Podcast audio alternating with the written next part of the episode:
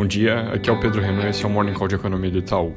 Hoje é um dia sem muitos destaques, é, começando pelo cenário internacional. O principal em termos de notícias continua sendo a onda de protestos nos Estados Unidos, com mais cidades entrando em toque de recolher por causa de vandalismo e violência, inclusive em Nova York.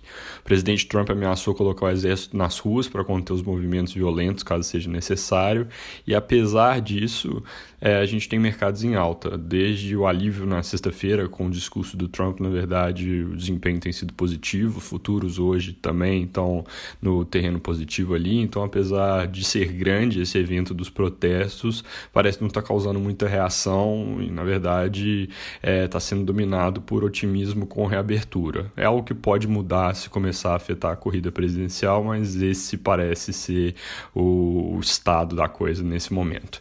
Na Europa, hoje a Alemanha deve discutir um pacote novo de estímulos de algo entre 50 a 100 bi de euros. Devem sair mais notícias daqui a pouco sobre isso. A reunião é agora pela manhã. China também anunciou mais um pacote de empréstimo para pequenas e médias empresas.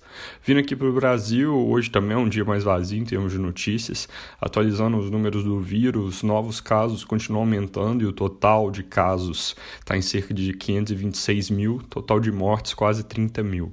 A Organização Mundial da Saúde afirmou que nós ainda não chegamos no pico, mas um dado interessante que pode começar a trazer algum otimismo é que novas mortes já não aumentam há alguns dias. Na verdade, olhando para uma média de uma semana, esse número começou a cair e pode ser um primeiro sinal de uma estabilização similar ao que ocorreu nos Estados Unidos, onde casos continuam subindo porque tem mais gente sendo testada, mas o custo monetário da crise ele deixa de ser tão elevado.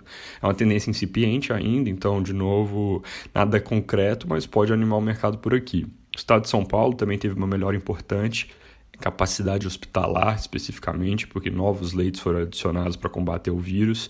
Isso traz uma gordura que pode ajudar na reabertura.